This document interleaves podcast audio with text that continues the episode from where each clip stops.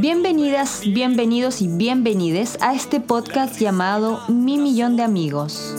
A través de mis 33 años vividos he conocido muchas personas de diversos orígenes, con diversas pasiones, profesiones y pasatiempos.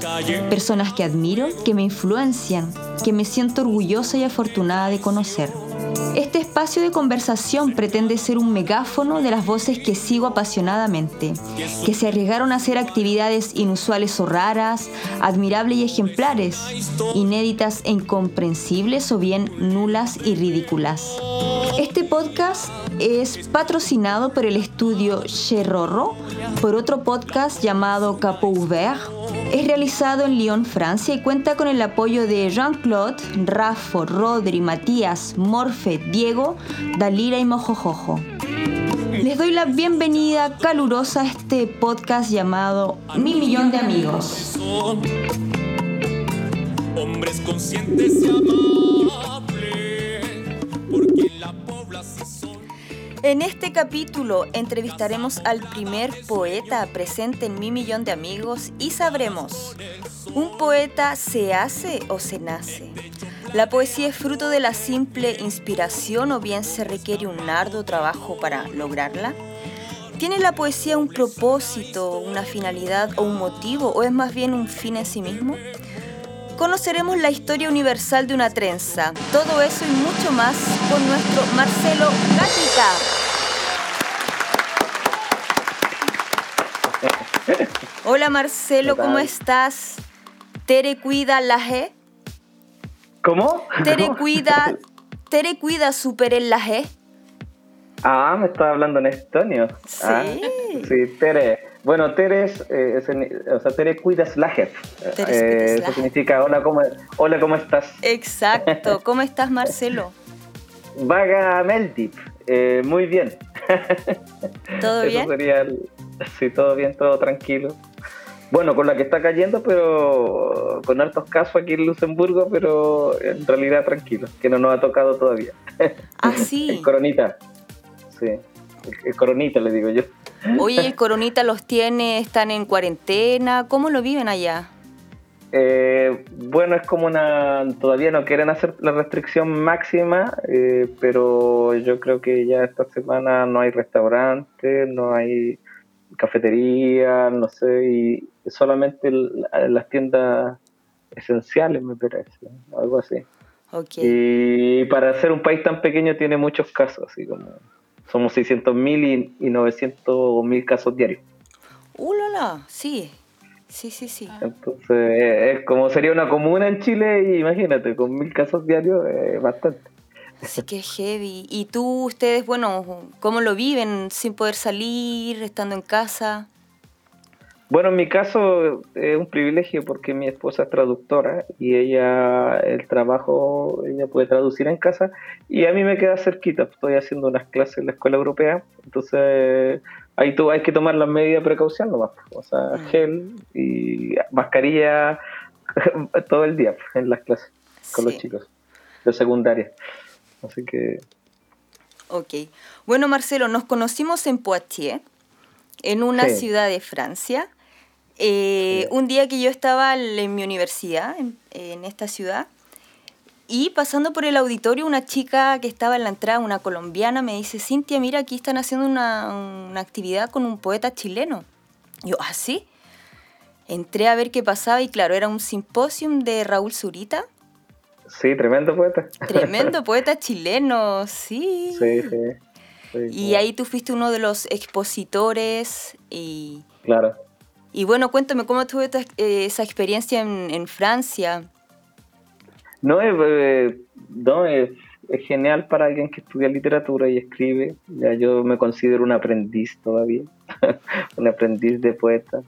y, ir a presentar, eh, se abrieron unos, digamos, tú podías una especie de que tú envías tu ensayo y hay un grupo que decide si tú puedes presentar. Exacto. Entonces yo ah, vi la convocatoria, que varios poetas chilenos iban a ir también, entre ellos, no sé, Héctor Hernández, Exacto. gente, oh, gente muy buena, entonces como que dije, oh, mandé un, un texto y ya me dijeron, oh, bienvenido. Y como me queda relativamente cerca, o sea, porque Luxemburgo tomé un tren, o, sea, o sea, dos trenes, uno a París y otro para Poitiers y ya listo. Exacto. Ah, y ahora la experiencia es genial, o sea, de poder compartir con gente que ama la literatura, se vive, es como, no sé, como gusto de los poetas, así guardando las propuestas, guardando, es como que, claro, hay pura gente no, y lo genial que como que tú haces migas con la gente y, y también, eh, no sé, hay, hay ciertos contextos que la gente muy, la gente que trabaja en esta área es como súper, eh, como decía mi, mi abuelo en el campo, son súper levantados. Pero aquí era gente muy piola. Ya, entonces como que eso igual era bacán, pues, como que era gente muy sencilla y muy, muchos como que que tienen su trayectoria, y es, pero muy humilde, así que eso yo lo sentí. Entonces como que, oh, genial.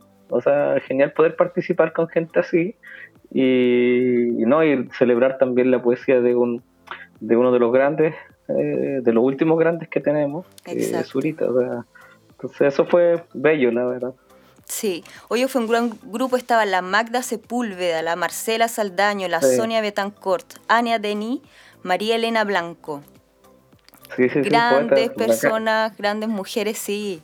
Como tú dices, muy humildes, muy simples. Eh... Tomarte una chelita y comer ahí en la plaza. sí. sí, todo muy tranquilo. Oye, otra cosa, ¿sabes qué? Me llamó mucho la atención que Raúl Zurita, es claro, estuvo presente durante el fin de semana, que duró la... No, no fue un fin de semana, pero fueron dos, dos días de seguido.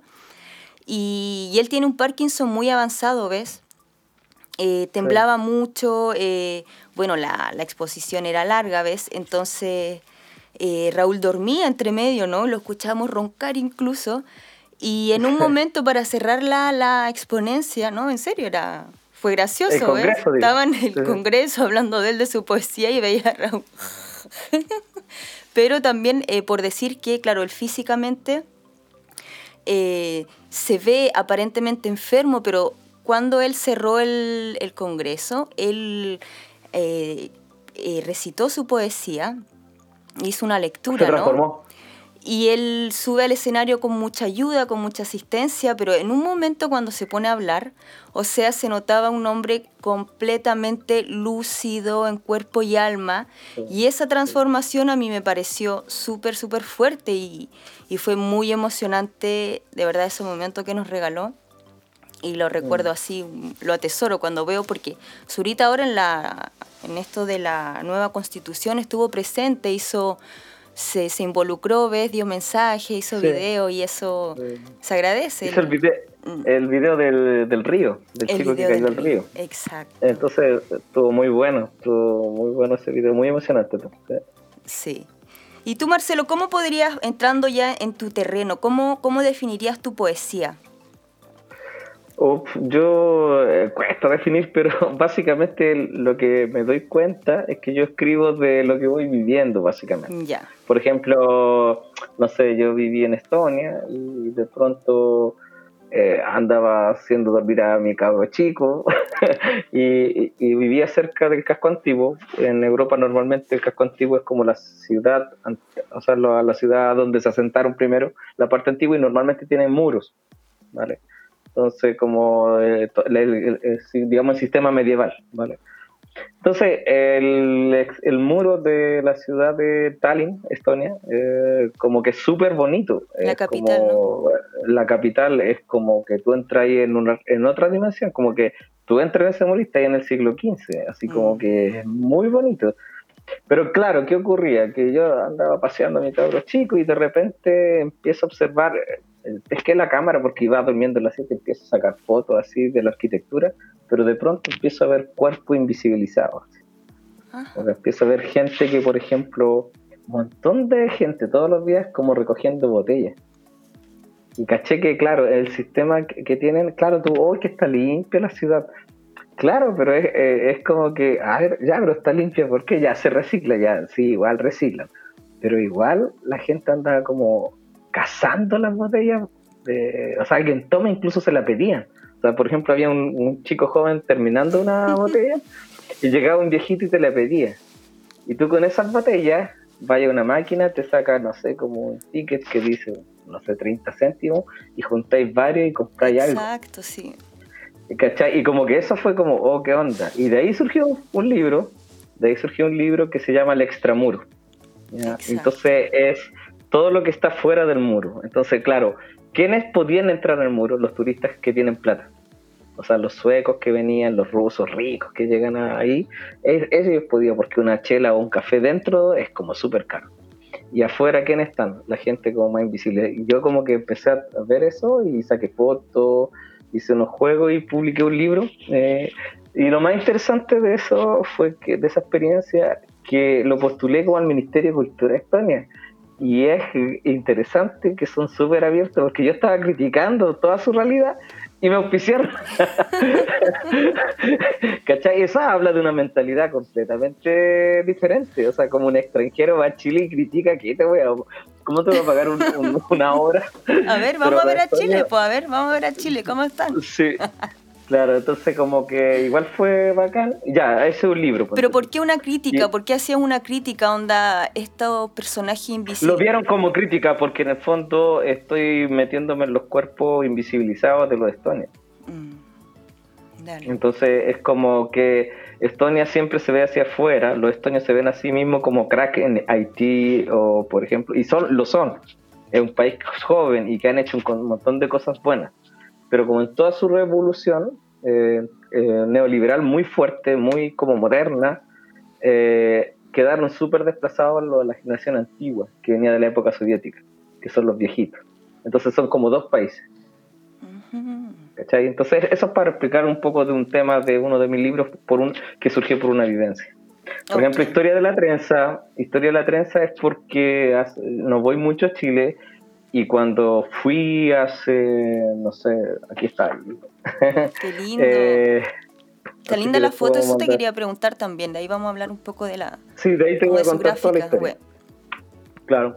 Eh, resulta que, eh, claro, voy a Chile cada dos años y de repente me, mi madre me cuenta una historia que me. de esas como que te golpean, así. Como esos como especies de secretos de familia, ¿vale?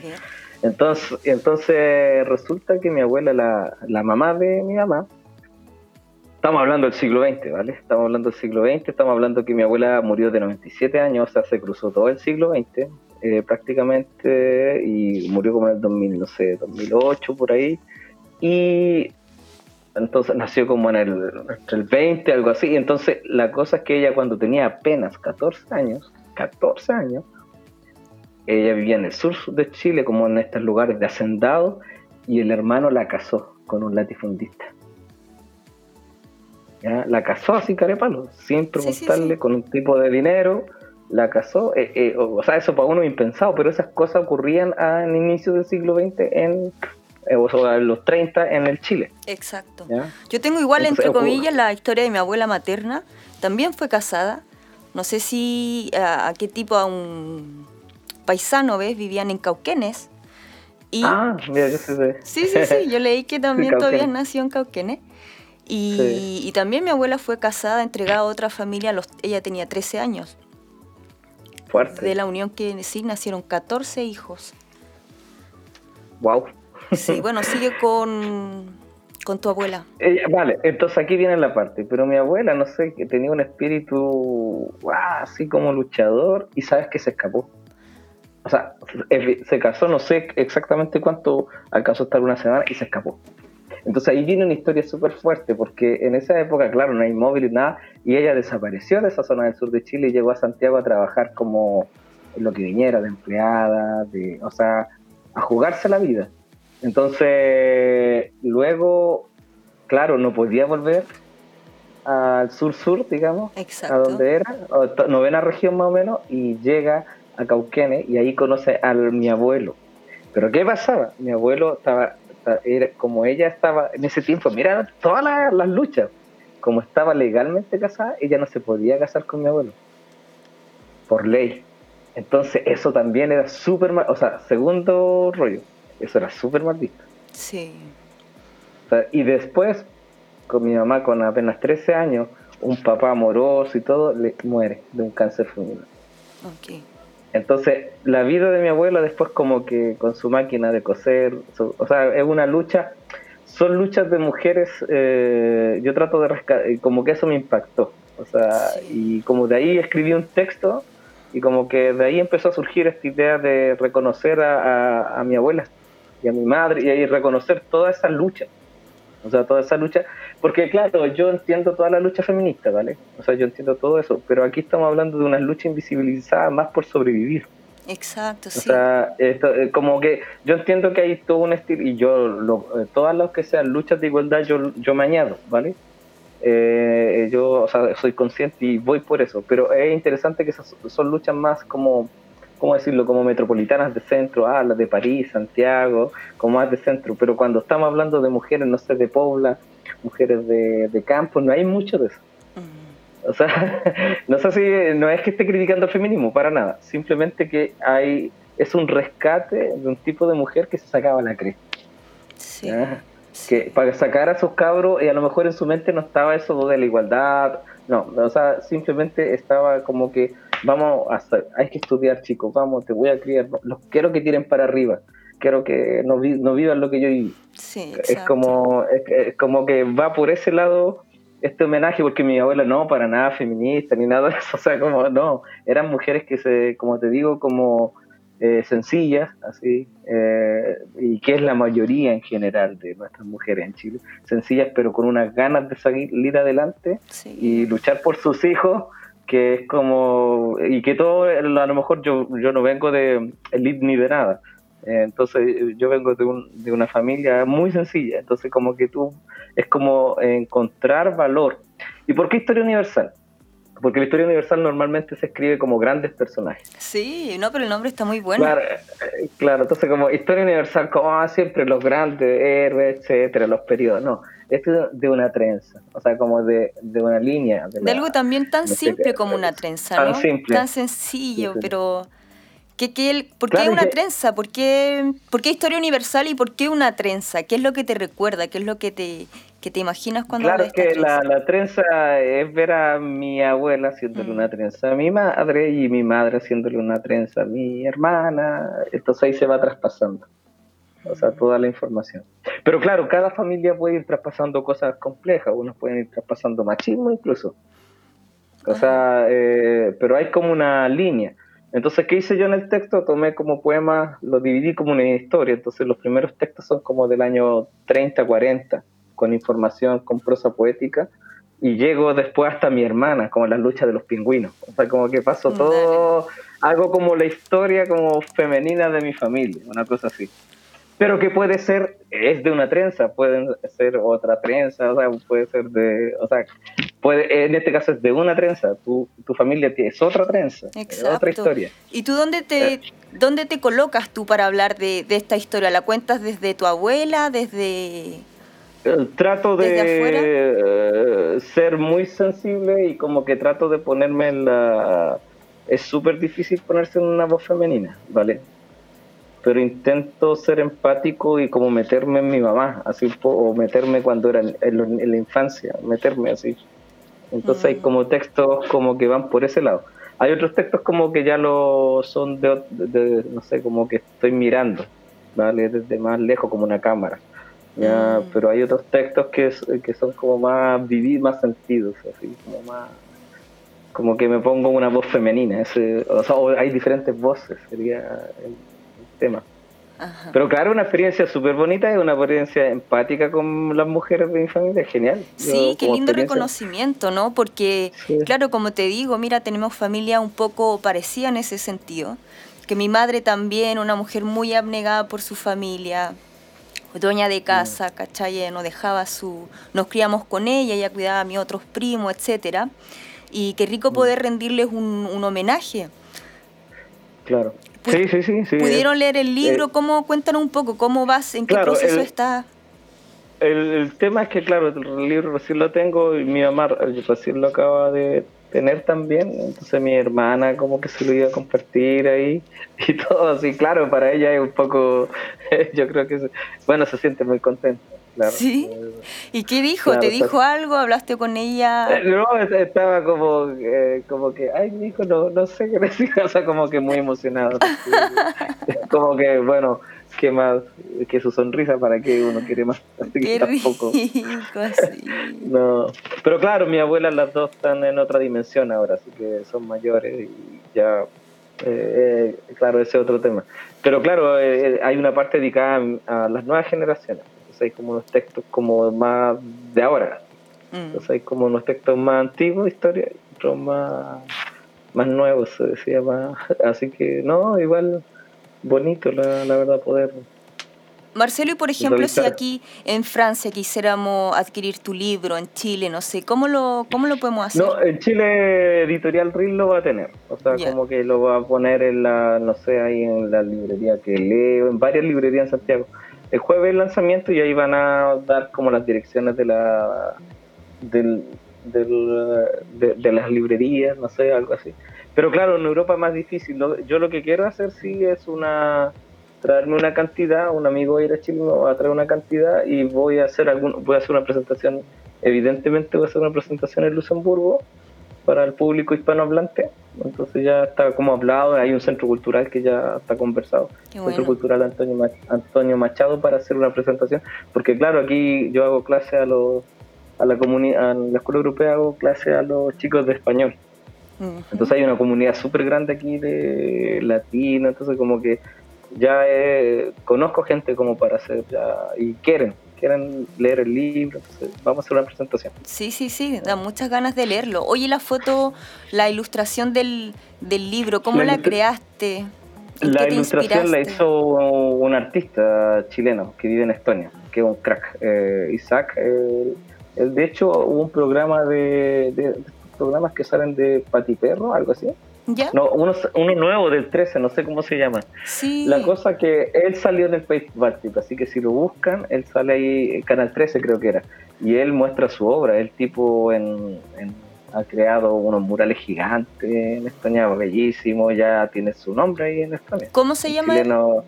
Isaac eh, Wan, ese es su nombre artístico. Isaac con, eh, Si tú lo buscas, vas a encontrar. Y él... Eh, yo le conté, hablamos en, Estonia, porque yo, como mi esposa en Estonia, normalmente vamos los veranos allá. Y siempre hemos junto con él, eh, hemos hecho ya algunos proyectos para la Chile, para la Embajada de Finlandia. Hicimos un proyecto en Estonia, hemos publicado dos, libros y a lo mejor ahora vamos a iniciar algo con Guidobro. Entonces, él hace acuarelas geniales y él hizo esta acuarela. Como yo le conté un poco mm. de qué iba el tema y él me dijo, vale, y armó esto. No, está muy lindo. Entonces hay una abuela ahí como tejiendo.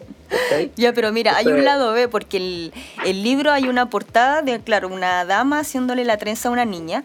Y hay un lado B que tú, por ser hombre, no lo conoces, Marcelo, pero las trenzas, cuando la mamita te la hacía en la mañana antes de irte al colegio, siempre ya sobre la hora, ta, ta, ta, te quedaban apretadas a veces y te ibas así china a la escuela. Cuestión que ya, bueno, después te acostumbras un rato, se suelta un poco también, llegaba a la casa y oh, te dolía como la, el cuero cabelludo. Cuando se te sueltan las trenzas. dolía, o te hacían el tomate ahí bien apretado, porque había el problema de la pediculosis. Yo fui bien piojenta, así que mi mamá sin trenza no me dejaba salir, ¿cachai? Entonces, un como que mm, tomaste un símbolo de la maternidad, ¿ves? Que se transmite eh, muy lindo. A mí también la trenza me llama mi madre ahí torturándome antes de ir al colegio. Sí, no, sí, ese, sí, sí, ese es una, pero claro, es como, como esa mezcla de autoridad, tiene la austeridad, autoridad la mamá, así como fuerte, pero con amor. Con amor. Eso, es como que, es como esa cuestión, pues como que de repente a estas nuevas generaciones les cuesta eso entender, que como que no se les puede decir nada.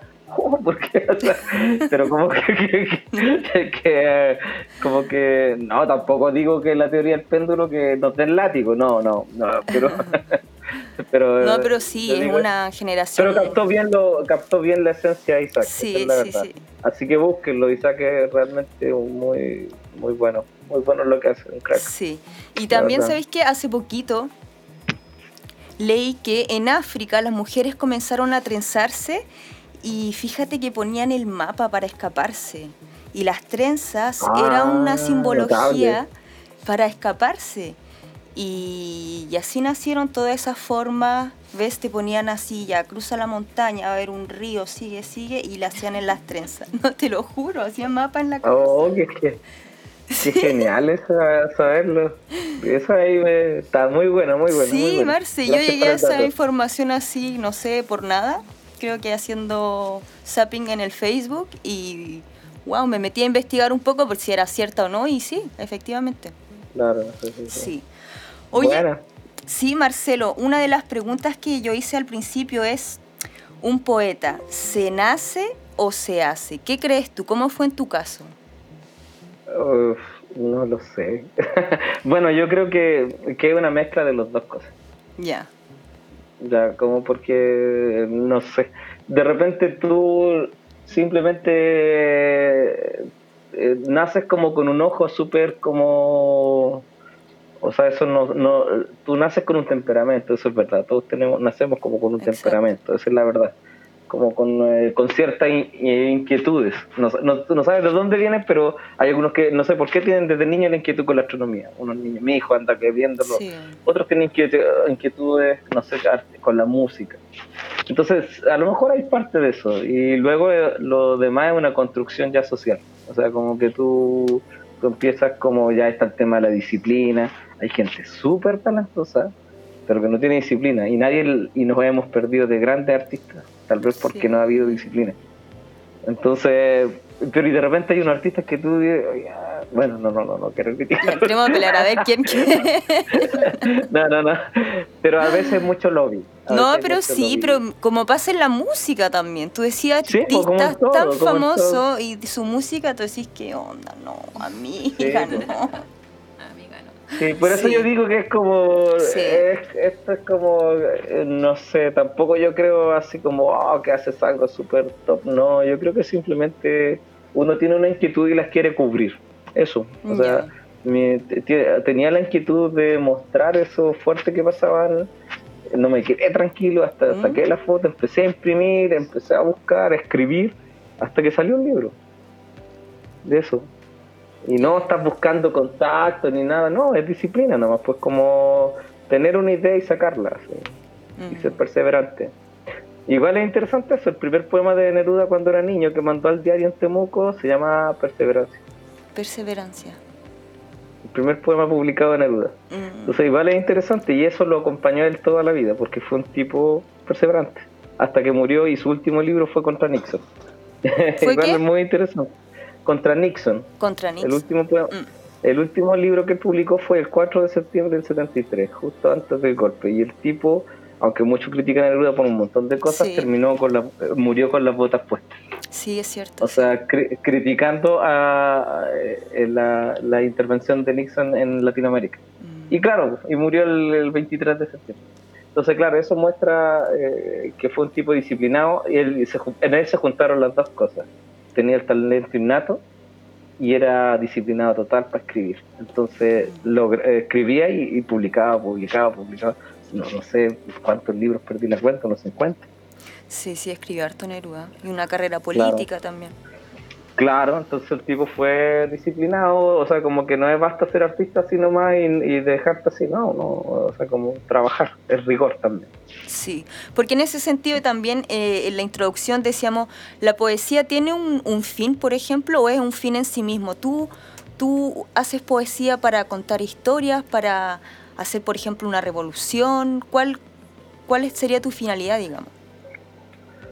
Eh, bueno, la poesía, lo que ocurre con la poesía en el fondo, eh, la poesía tiene, tiene una condición súper rara, súper esquiva. Eh, yo la encuentro que está en un tercer espacio, porque la normalmente el mercado, la poesía no entra casi en el mercado.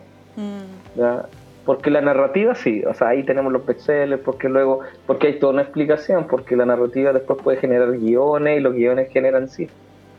Y, los, y entonces ahí hay películas. Entonces ya hay gente, pues los gringos siempre están pensando en escribir un libro ya con estilo casi de guion.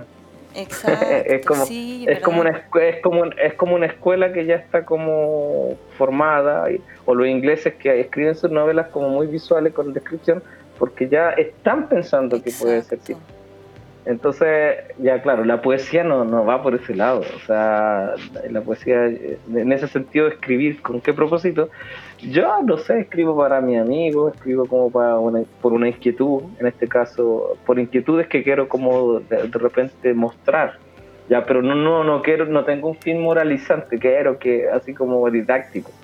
O sea, como que eso, ya tienen que aprender esto como niños. No, simplemente son inquietudes que me han chocado me chocó lo del extramuro, me chocó lo de lo de mi madre, por ejemplo, en octubre me publicaron un libro en España que se llama El mar ya no es y ese lo dediqué a la muerte de mi padre el año pasado y lo, lo le lanzaron en octubre y fue una vivencia súper íntima y escribí sobre eso y, simplemente mandé a un concurso y, lo, y, salí de mil y tantos poemarios, eh, eh, publicaron dos y uno era el mío. Entonces, como que ya, genial.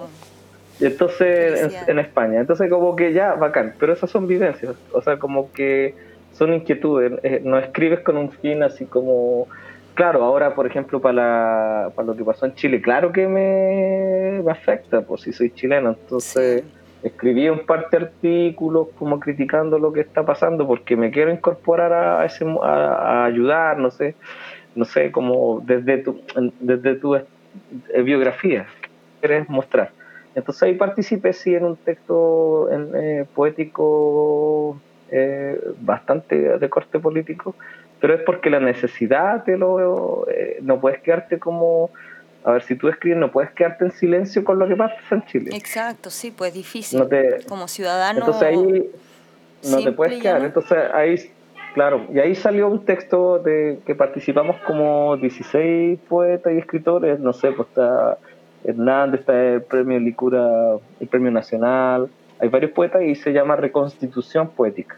Y era, así se llama este texto, está, no sé, harta gente, ¿no? Mujeres, está la nona Fernández, eh, narradora, entonces hay gente muy interesante que participó en esta iniciativa de, Derecho de la Universidad Diego Portales de fusionar literatura con Derecho, entonces reconstitución poética, entonces era escribir. Y ahí, claro, es una otra como vivencia que es la que me, que claro, eh, voy escribiendo así, no es como que haya, no es que tenga un programa, mira, voy a escribir este año esto. La poesía en ese sentido es diferente, o sea, como que, eh, no sé, es más libre, no, no, no, no, hay, no está ya atado al dinero o algo así, no sé, como Oye, Marcelo, y otra cosa. En estos tiempos donde la tecnología eh, como que se ha metido en todo nuestro cotidiano, para el trabajo, para el tiempo de ocio, etcétera, estos libros que leímos eh, online, ves, en sitios de internet, que los descargas, se va perdiendo el uso de leer tu libro en mano. En papel. En papel. Sí. ¿Cómo ves tú esta situación? ¿Crees que qué cambio, por ejemplo, de leer una poesía aquí en tus manos, turnar la página, ¿cómo se dice? Avanzar la página. Dar vuelta a la página. Dar vuelta a la página, sentir el olor al papel, no sé. ¿Crees tú que cambia algo un poco la mística?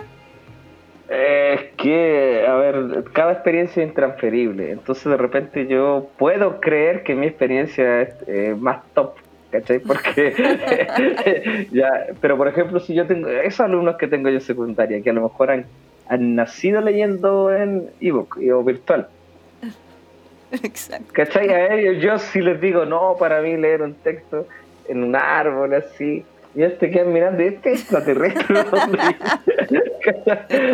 Entonces yo en ese sentido no, eh, eh, yo Claro que a mí, obviamente, soy de una escuela, yo soy como analógico en ese sentido, o soy de la última generación del, del cine internet, o sea, como que como tengo 40 y algo, somos de la generación que experimentamos, eh, vivimos, ya supimos vivir sin internet. Exacto. entonces no, como, entonces no, somos esa generación que nació con el internet. Mm, mm. O con lo virtual, o los tablets, etcétera, ¿vale? Somos vieja escuela, eh, Claro, entonces en ese sentido yo no quiero ser como moralizante, yo creo que si la gente, lo genial es que no se pierda el gusto por la imaginación, crear la sensibilidad. O sea, pero claro que a mí me gusta, a mí personalmente, a mí me, gusta, claro, disfruto más en papel porque va en cualquier, no sé, el olor, qué sé yo, no sé, la textura. Por último, por fetiche, que te gusta tener el librito ahí bonito, ahí con la pintura, así, tenerlo ahí, así, hoy tengo este libro bonito. Ya filo, eso. Pero no, no me atrevería así como a, decir, hoy ya todos de ahora en adelante lean así. Pero sí, eso sí, tengo que una cláusula así abajo, decir que que ya hay primeros estudios sobre comprensión de lectura de las primeras generaciones y, efectivamente te hace mejor leer eh, leer como en formato analógico papel le llamo yo. te hace eh, ya hay como estudios con respecto a eso igual interesante. Sí interesante. Pero bueno eso ese otro estudio y para todo también. No, sí, pero también es, un fenómeno súper nuevo. Digamos que estas últimas generaciones han nacido, digamos, con el celular en las manos. Y también se ha hecho el estudio, por ejemplo, ahora los alumnos estilan mucho, bueno, en la universidad, claro, se usa mucho el tablero mm, del computador para tomar notas y se escribe menos veces en papel y mano. También las cartas se, escriben, se mandan todas por email. Ahora, claro, Sí. No, y a mí me llamaba la atención y ya les corregí una prueba en la salida de Torme a los chicos y no, no saben escribir. o no saben redactar. Hola. Hola, Jennifer por acá. Mira, tenía una pregunta justamente con esto que estamos hablando de las, la juventud, la lectura. ¿Y cómo ves tú que influye las redes sociales hoy en día, más allá de que uno lea en un formato PDF o lo que sea?